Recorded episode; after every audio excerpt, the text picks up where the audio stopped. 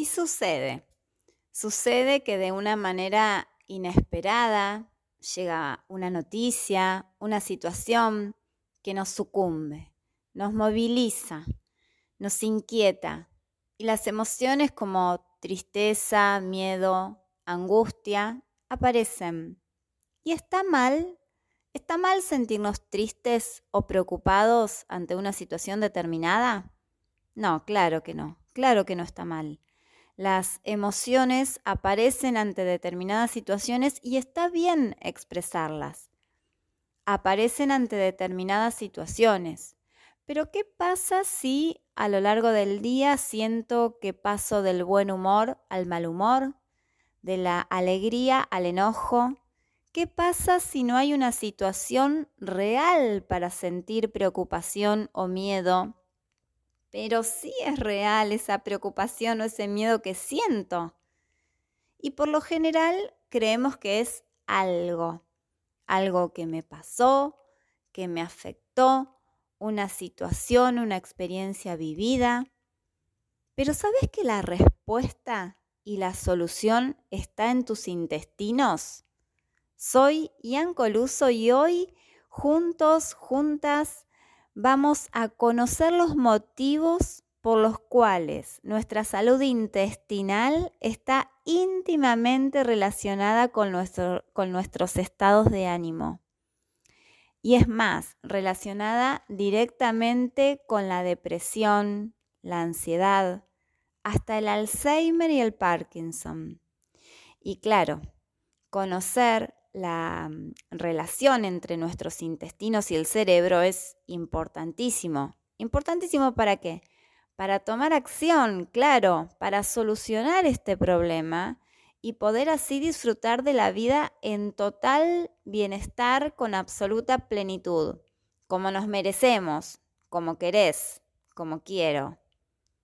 Porque si queremos sentirnos bien en nuestro cuerpo, vivir más, y ser más felices, debemos cuidar nuestros intestinos. Y eso es lo que vamos a conocer hoy. Eso es lo que vamos a comenzar hoy. Estás en RSC Radio. Escucha cosas buenas. Para centrarnos en cómo alejar la ansiedad, la depresión, el sobrepeso, el estreñimiento y muchos, muchos síntomas indeseables más, vamos a ubicarnos primero en nuestro intestino. Imagina tu intestino como una manguera recubierta por dentro por una fina y tupida alfombra. Esta alfombra, esos pelitos de esta alfombra, ¿sí? son su microbiota intestinal, que recubren toda la pared de tu intestino. ¿Qué es la microbiota intestinal? Es la población de virus, bacterias y hongos que viven en nuestros intestinos. Hasta el año 2014 se creía que todos los virus eran patógenos, pero, pero, en 2014 se descubrió que en nuestros intestinos viven ciertos virus buenos que tienen como trabajo controlar la población de bacterias que viven allí. Eh, aclaro esto porque muchas veces genera como virus en el intestino, sí hay algunos virus que son buenitos y ahí están y los necesitamos. Bien, entonces, ¿qué relación tiene esta población que habita nuestros intestinos con la depresión, la ansiedad, el mal humor, el desgano? Bueno, sucede que esta población, esta microbiota intestinal, tiene funciones fundamentales, que lamento que no se enseñe esto en las escuelas. Bueno, eh, algunas de sus funciones importantes, ¿sí? las que vamos a, a conocer hoy, es que la microbiota controla el 70% de nuestro sistema inmunológico, es decir, tenés el 70% menos de posibilidades de enfermarte si tu microbiota está sana. ¡Guau! ¿No? Además, esta microbiota produce el 80% de la serotonina de nuestro cuerpo, 80%, casi todo. ¿Qué es la serotonina? Es la hormona de la felicidad. Por lo tanto, y como ya debes estar pensando, si tu microbiota intestinal está dañada, Entonces, claro, te sentís triste, angustiada, angustiado. Em, nos acercamos o podemos acercarnos más hacia la depresión, ansiedad. Además produce el 50% de la dopamina, que es la hormona de la motivación. Claro, si tenés la dopamina baja porque tu microbiota está dañada, nos sentimos desganados, desmotivados, sin energía. ¿Y sabías que la falta de dopamina es un caminito al Parkinson? Y el daño de nuestra microbiota, que claramente si está dañada no nos permite disfrutar de todos los beneficios que nos brinda, está relacionado además de ansiedad, depresión y todo lo que nombramos ¿sí? anteriormente, al Alzheimer y a otras demencias. También está relacionado al sobrepeso, obesidad, al estreñimiento, a sufrir malestares digestivos, gases, acidez estomacal, alergias. Para hacerlo más gráfico, pensá en un campo, un campo verde, tupido, con pasto alto, vigoroso. Eso es tu microbiota sana. Ahora, pensá ese mismo campo tras un incendio. Todo se ve seco, los pastos quemados, bajitos, todo árido. Eso es una microbiota intestinal dañada. Ahora, la gran pregunta es, ¿por qué se daña la microbiota intestinal? Y la respuesta es muy simple, aunque tal vez exista alguna persona que desearía que haya otra respuesta, una que no nos involucre o una que nos involucre menos, pero no la hay, porque la respuesta es que la salud de tu microbiota depende de tus hábitos de vida. Sí, de tus hábitos de vida. Y es lógico. ¿Cómo queremos funcionar bien si nos tratamos mal? ¿Cómo queremos que nuestros sistemas funcionen correctamente si le, si le damos el peor combustible? ¿Cargarías el tanque de tu auto con querosén? No. ¿Le darías alimento para peces a tu perro? No. ¿Regarías tus plantas con cloro? Efectivamente, no. Y entonces, ¿por qué le vamos a dar a nuestro cuerpo un combustible que no necesita? Un combustible que lo hace funcionar mal y después salimos corriendo a comprar la pastillita mágica para tapar el síntoma. Y recordemos que el síntoma es el mensaje que nos da el cuerpo, ¿sí? Es el mensaje pidiéndonos cambiar algo. Dice, ojo con lo que me haces, hay algo que no me hace nada bien y nosotros queremos callarlo. Y si mejor empezamos a escuchar para solucionar ese problema en serio, entonces, escuchemos.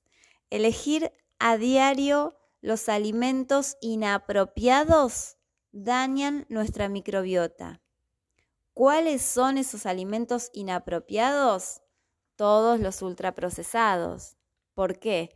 Por la enorme cantidad de químicos que tienen, por su índice glucémico elevadísimo, por la tremenda cantidad de azúcar, sal y harinas presentes en ellos y por la pésima calidad de grasas que contienen. Otra cosa que daña nuestra microbiota intestinal es la automedicación. El estrés también daña tu microbiota. El sedentarismo. ¿Por qué? Porque no te permite liberar el estrés o las cargas negativas vividas en el día. Y entonces, claro, esas energías negativas quedan ahí dentro tuyo generando caos. Ahora, ¿tenés síntomas de microbiota dañada? ¿Experimentás frecuentemente estos cambios de humor, de estados de ánimo? Eh, ¿Tenés depresión, ansiedad, estreñimiento, dolores corporales? ¿Sí? ¿No? Sí y lo querés solucionar. O tal vez no, pero querés tener tu microbiota sana para siempre.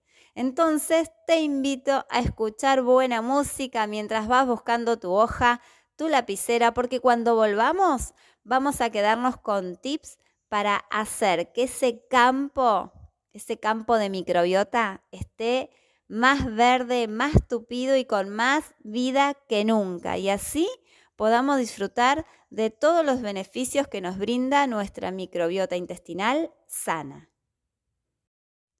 Volvimos y acá estamos con todas las ganas de aprender a recuperar ese magnífico campo verde en nuestros intestinos.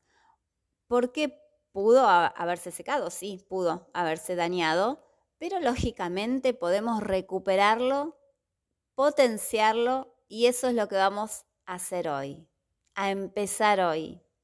Entonces, dijimos que nuestra microbiota intestinal se daña con la elección errónea del combustible para nuestro cuerpo.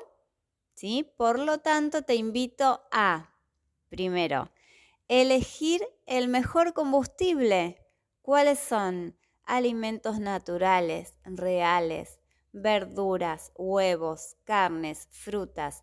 Evita los ultraprocesados y vas a librar a tu organismo de recibir químicos y más químicos y azúcares en cantidades imposibles de digerir, grasas terriblemente dañinas para nuestra salud, para nuestros sistemas. Vamos con el segundo tips. Te invito a buscar herramientas para manejar el estrés, porque acordate que dijimos que otro factor que la daña es el estrés, entonces Busquemos herramientas para manejarlo. La actividad física diaria programada es la principal. La principal, pero no la única, ¿eh? ya que hay otras recomendaciones a tener en cuenta. Por ejemplo, no mirar tele ni usar celulares o compu a la hora de la comida recibir malas noticias o mm, noticias eh, desagradables que hablen de cosas negativas como deudas, golpes, paros, movilizaciones, todo eso eh, genera un estrés que daña nuestra microbiota. ¿sí? Eh, otra cosa que te recomiendo es tomarte un tiempo en contacto con la naturaleza, cinco minutos, te podés ir a una plaza, no necesitas vivir en la montaña o en el mar, lo cual debe ser genial, pero bueno, no lo necesitas. Te puedes ir a una plaza, sentarte abajo de un árbol, tocar el pasto y eso es contacto con la naturaleza, ¿sí?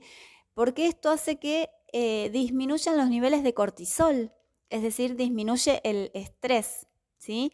Escuchar música, escuchar música que te guste, que te levante el ánimo, que puedas cantar. Eh, otra cosa importante, si te encontrás teniendo un autodiálogo negativo, viste que nos hablamos todo el día, ¿eh? nos hablamos todo el día eh, y a veces nos decimos cosas feitas, que hay que prestar atención a eso. Entonces, cuando te encuentres con un autodiálogo negativo, cuestionalo, cuestionalo, pregúntate, ¿por qué estoy pensando esto? ¿Qué posibilidades hay que esto suceda? Cuestiona, cambia ese pensamiento terribilista por uno más real y positivo. Vamos ahora con otro tips, ¿eh? con el descanso. Descansa lo suficiente. Y ojo que con suficiente no me refiero a dormir todo lo que quieras, ¿eh? No, 6, 7, 8 horas es un tiempo ideal, ¿eh? dependiendo de cada persona. Hay personas que necesitan dormir 6, otras dicen, no, yo con 7 estoy bien y otras necesitan 8. Eh, en el horario propuesto por la naturaleza, por supuesto, o sea, a la noche.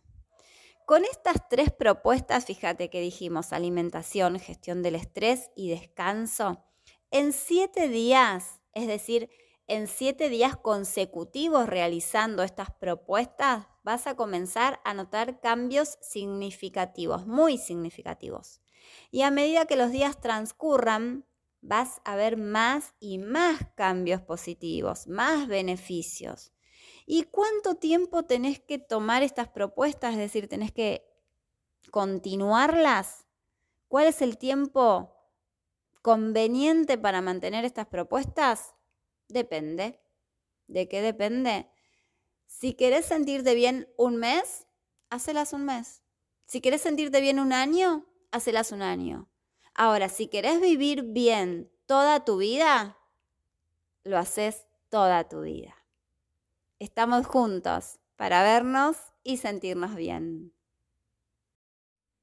Soy Ian Coluso y estamos juntos para vernos y sentirnos bien. Hoy estamos viendo cómo la microbiota intestinal, la salud de nuestra microbiota intestinal, determina eh, nuestros estados de ánimo, nos acerca o aleja de la ansiedad, de la depresión, del Alzheimer, del sobrepeso y demás, de muchos síntomas más.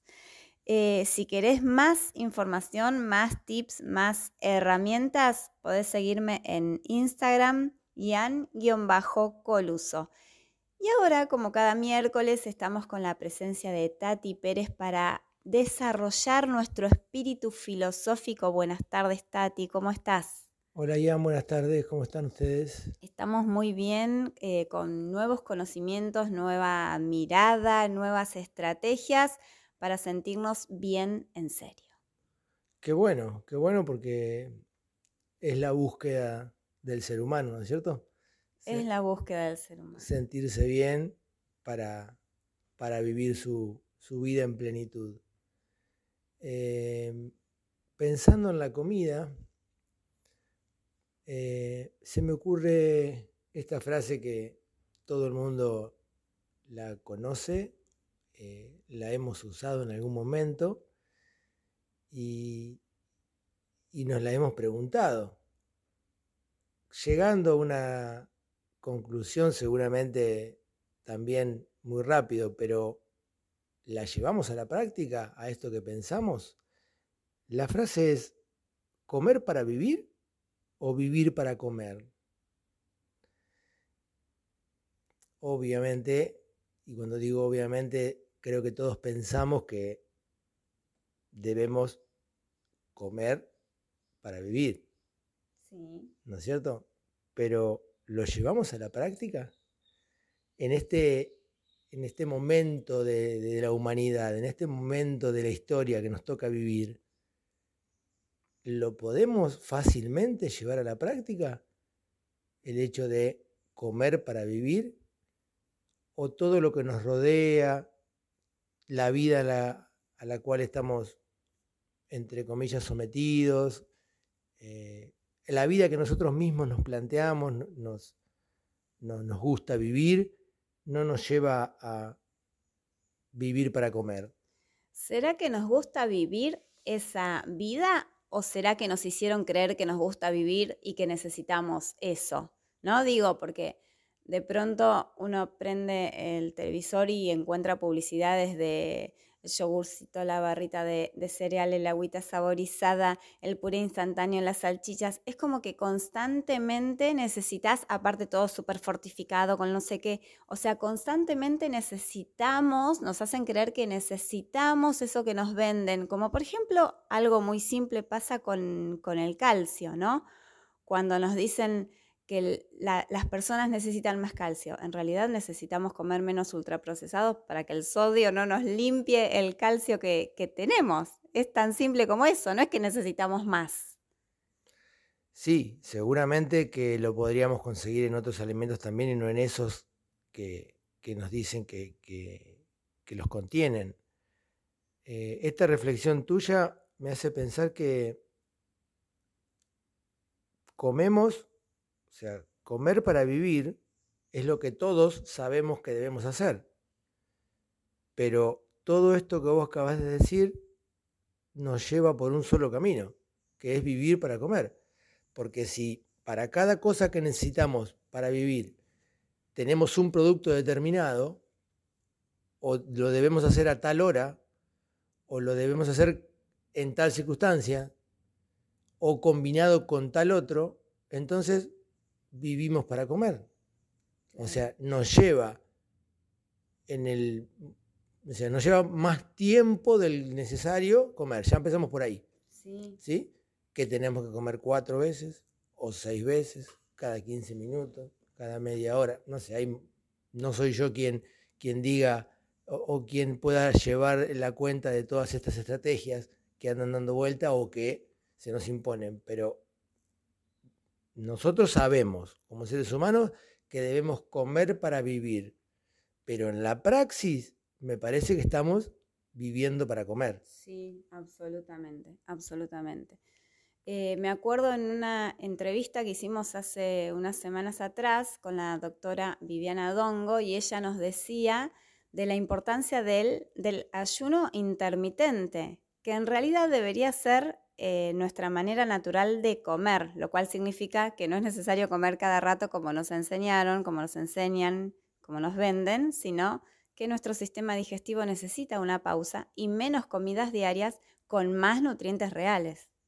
Por supuesto, claro, porque si logramos eso, desde ese punto de vista médico, eh, no debemos repetir una comida, si ya lo hicimos y ya tenemos todos los nutrientes.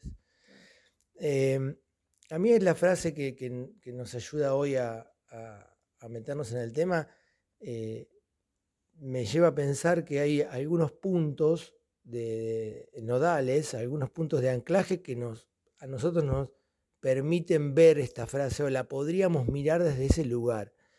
Eh, ¿Somos libres a la hora de comer? ¿Sí? ¿Qué significaría ser libres a la hora de comer? Eh, ¿Podemos decir que, la calidad de nuestro alimento es una expresión de libertad? Eh, que eligiendo no cantidad de productos, sino calidad de productos, ahí está la libertad. Entonces, ¿cómo somos libres a la hora de, a la hora de comer? Eligiendo qué comer, pero por supuesto uno diría, y pero si lo elijo soy libre, yo soy libre de elegir. Bueno, pero para eso debemos conocer, y ahí hay otro punto de anclaje que tiene que ver con la comida. ¿Cuándo el conocimiento nos modifica? ¿Cuándo lo que conocemos eh, se involucra en nuestra vida? Cuando lo hacemos praxis, o sea, cuando ese conocimiento lo podemos llevar a cabo en una acción. ¿Y qué tiene que ver esto con la comida?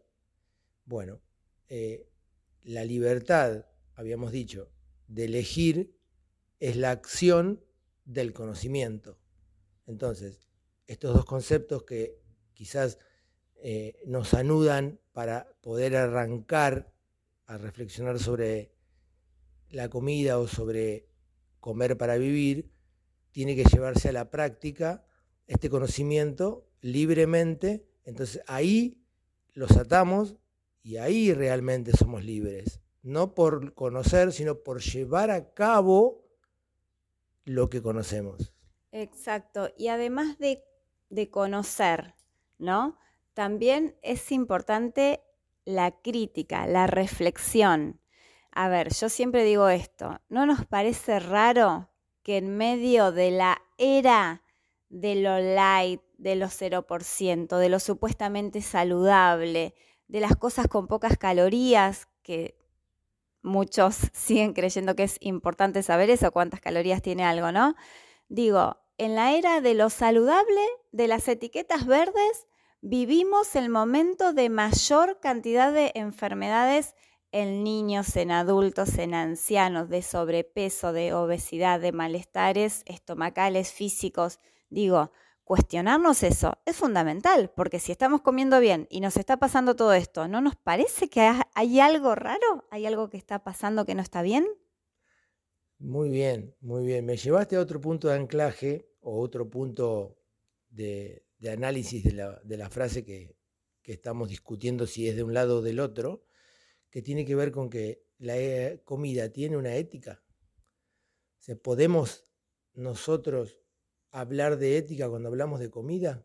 Sí que podemos hablarlo. En esto de el conocimiento y en esto de uno elige, o sea, porque en qué momento uno, eh, sabiendo lo que necesita, no lo hace. Entonces uno, ¿en qué momento lo, que se nos vende, eh, ya de antemano aquel que lo, que lo ofrece sabe que no es la realidad, ¿sí? Pero que termina siendo eh, una acción comercial, una acción mercantil, ¿sí? O sea, solo por el hecho de vender, hay que disfrazar para vender. Exacto, y lo más loco, digo yo, de todo esto es que no solo disfrazan quienes venden, que bueno, quieren ganar dinero, ¿no? Obviamente disfrazan. Digo, también disfrazamos nosotros. haciéndonos, porque muchas veces es como que nos tapamos los ojos nosotros mismos, no nos queremos dar cuenta que esto es lo que me está haciendo mal, ¿no? Y eso me parece como algo, em, algo ilógico, algo raro, algo, tal vez es esto que vos estás diciendo de que necesito comer esto porque quiero pertenecer a, no, no quiero ser diferente a los demás y entonces aunque sé que que este producto no me va a hacer bien, porque sabemos que todos los productos no nos hacen bien, son los alimentos los que nos hacen bien, igual los sigo consumiendo para seguir perteneciendo a esta sociedad. Puede ser, puede ser, tal cual. Eh, se me ocurre una pregunta. Eh, si vamos a comer, si debemos comer para vivir, ¿por qué todo lo que la industria nos ofrece como comida, nos la ofrece desde el punto de vista que nuestro cuerpo no debería darse cuenta que está comiendo. Eso fue. ¿Por qué digo esto? Porque con menos calorías, con menos esto, para que no te pase esto, para que no te pase el otro, para que no te... O sea, debemos comer para vivir, porque si el ser humano no se alimenta, si un ser vivo en realidad, porque ahí nosotros nos emparentamos en este punto de la comida con cualquiera de todos los seres vivos que habitan este planeta, ¿sí? que si no se alimenta, no vive. Ahora, la industria dice que debemos alimentarnos sin que el cuerpo se dé cuenta. Claro. Con verde, o sea, con todo lo que tenga etiqueta verde para que tu cuerpo no se dé cuenta. O sea, que vos lo alimentes sin que realmente... Vos, ¿no estaremos alimentando nuestra cabeza, nuestro cuerpo? ¿No estaremos alimentando solo la... o no estaremos jugando a la acción de comer? O matando el tiempo. Otra. Bueno, ahí estaríamos viviendo para comer. Exactamente. Bien. Ah, qué reflexión, qué reflexión pegamos hoy, qué crítica, qué abre mentes, ¿no? Porque yo creo que ahora todos debemos estar pensando en esto que estuvimos hablando, reflexionando, cuestionando. Qué importante que es tomarnos un minuto para, cuestionar, ¿eh? Fundamental. Eh, fundamental pensarlo cuando estemos ahí por preparar la comida. Ese es el momento, ¿no? O sea, si podríamos decir que si me lleva poco tiempo hacerla, dudemos. Eh, quisiera terminar con una frase armada de, dos o tres pensamientos, ¿no? Eh, si somos lo que comemos, entonces nuestra comida se transforma en un espejo. Entonces, podríamos decir que a partir de ahora nos podríamos empezar a mirar en el plato y no en el espejo. Wow, muy buena reflexión, me encantó. Muy bueno, muy bueno. Abre mente, abre mente que eso es lo más importante. Entonces, tener los conocimientos, criticar, o sea, observar, reflexionar, cuestionarnos y poner en práctica para ser libres realmente. Marcelo, Tati, Tati, te dije Marcelo, te dije Marcelo y ahora todos se enteraron que te llamas Marcelo, qué mal. Tati, muchas gracias por estar acá con nosotros. Eh, fue una muy linda charla realmente. Te esperamos el miércoles próximo a las 19. Buenísimo, fue un placer y por supuesto que voy a estar. Estás en RSC Radio. Escucha cosas buenas. Y llegamos a nuestro último bloque de este miércoles 8 de diciembre. Ya estamos con las fiestas ahí tan cerquita, esperando el año nuevo. El año nuevo, eso me trae algo. Sí, el próximo miércoles, ¿qué te parece si hablamos de las cosas que tenemos que agradecer de este 2021 y qué esperamos para el 2022 y cómo podemos hacer para lograr lo que nos proponemos para el 2022. Me gustó eso, me gustó. Siempre es bueno, es muy positivo tener proyectos, objetivos, metas. Bueno, pero ahora estábamos diciendo que hoy es miércoles 8 de diciembre y que estamos terminando este programa.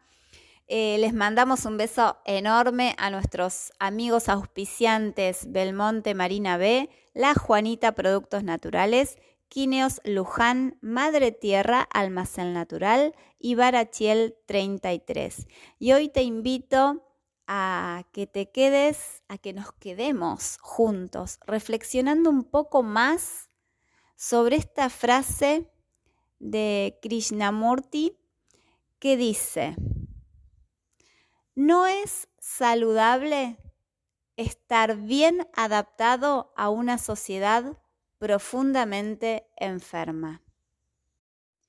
Y por eso vos y yo reflexionamos, aprendemos, conocemos, cuestionamos, porque estamos juntos para vernos y sentirnos bien. Estás en RSC Radio. Escucha cosas buenas.